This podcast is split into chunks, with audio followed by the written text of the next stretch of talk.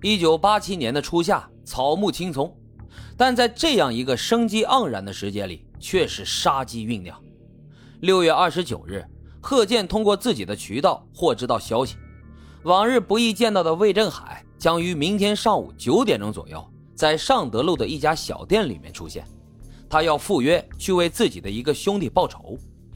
在确认信息无误后，意识到渴望已久的机会就在此刻的贺建，立马就暗中将此情报传递给了市公安局。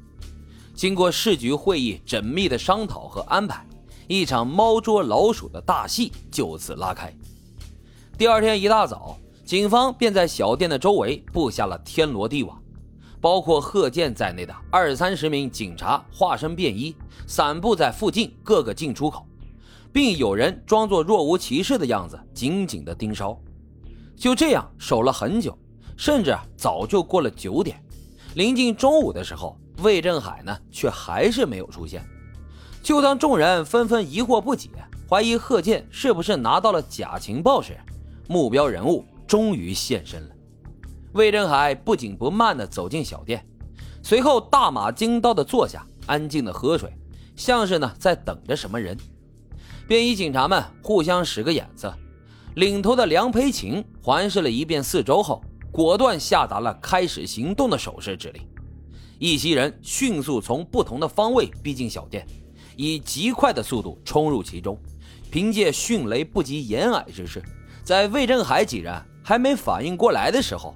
误以为是仇家先行偷袭，贺建等人就从他们身上抽掉了手枪和尖刀等武器，解除掉了这群不法分子的武装。魏振海还想要反击，却被两声巨大的枪响给震慑住了，旋即被两名身强力壮的民警给牢牢制服。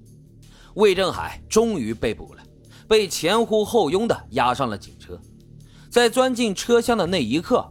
瞥见了站在不远处的贺建，魏振海这才知道对方竟然是卧底，而自己这次之所以被捕，无疑是对方的功劳。顿时，一股恶气萦绕于胸，他凶狠的眼睛，他凶冷的眼神望向了贺建，恶狠狠地威胁道：“你给我等着，等到我出来后，一定杀你全家。”对此啊，贺建虽然心中感到一阵刺骨的胆寒。表面上却是装出无所谓的耸了耸肩，因为卧底的算计而被警察抓住，对于魏振海来说，那简直是奇耻大辱啊！面对警方的审讯，他一开始呢是死鸭子嘴硬，说什么也不承认自己杀人，还一度胡搅蛮缠，气得案件负责人梁培琴是怒不可遏，大为上火。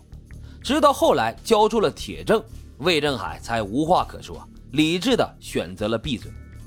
不出所料，余下人生只有等死的魏振海，索性就闹起了绝食来，让牢房的管教干部不得不派两名轻刑犯来给他喂水喂饭，以及时刻的监督，防止他自杀等过激的举动，这才稍微安分了一点。然而百密一疏啊，意外还是发生了。按照当时监狱的规定，所有的杀人犯必须要解下自己的裤腰带、鞋带。以及衣服上的金属饰物，目的呢就是防止其自残自杀。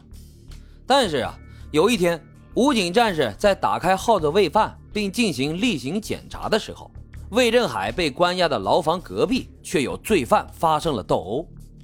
战士们呢急忙前去制止，慌乱当中有一个新兵战士不小心将自己带进来的钳子掉在了地上。魏振海呢，则是敏锐地发现了掉落的金属工具，趁着武警不注意，一把就将其捡起来抓在手里，而后转移藏在了茅坑木板的下面。战士之后发现钳子不见了，着急不已，可是挖地三尺啊，怎么也找不着，无奈呢，最终只能放弃。也就是靠着这把铁钳，魏振海开启了他忙碌的工作。他先是收买了那两名喂他吃饭的犯人。向他们以谎言许诺道：“你们知道我是什么人吗？我被关进监狱之前啊，家财万贯，到现在呢，还有一百多万巨款藏在广州白银市区越秀路的一个朋友家里面。我今生可能是无法出去享受这一切了，而这笔钱埋没掉也很可惜。于是我决定啊，就把他们给你们吧。等到你们出狱后，立即到广州去找我的那位朋友，你们一起把钱分了吧。也就是靠着这个谎言，魏振海同两名财迷心窍的犯人立下了字据。随后又通过一番威逼利诱，加上杀人魔凶名的威慑力，成功将这两人变成了他的帮凶，替他打掩护。随后呢，魏振海用铁钳砸开了脚上的镣铐，以两名犯人做帮手，搭人梯锯开了窗上的铁条，又进行了其他的一系列工作。最终，在一九八八年三月二十八日凌晨三点钟左右，万籁寂静的那一天。魏振海一切准备工作都已继续，时机成熟，于是他就伙同两名犯人，在整座监狱都静悄悄的时候，顺利的躲开了狱警和哨兵的视线，越狱成功。为了拖延时间，躲避管教干部夜巡时的注意，他还用被子以及一些小物件，在自己的床位上做了一个空城计的精妙伪装。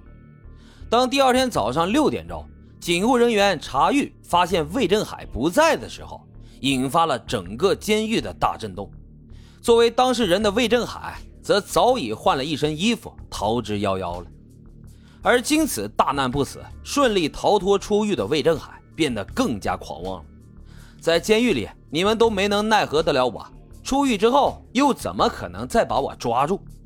心里这么想着，在短暂沉寂了二十多个月，躲避风头之后。魏振海又制造了一起震惊全市的特大杀人案。他在一九八九年十一月二十五日，伙同三名小弟一起窜入了个体户岳德林的家中，将其残暴杀死，又重伤他的妻子。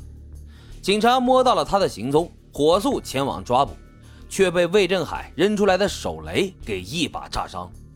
魏振海他们抢走了现金约十四万元。随后便四处逃窜，可是这法网恢恢，疏而不漏啊！这群肆无忌惮、危害社会的家伙遭受了警察的全线通缉，几乎发动了西安市所有的警卫力量，对魏振海进行了追击和抓捕。终于，在一九九零年一月三十号，魏振海在藏身的一所民房内被潜伏已久的警察们迅猛抓获，再度落网。一九九零年三月八日，手上沾满了鲜血，背负了十一条人命，即使几世也还不清的魏振海，被西安市中级人民法院以故意杀人、抢劫、盗窃、故意伤害、贩卖毒品、非法买卖枪支等十几个罪名判处了死刑。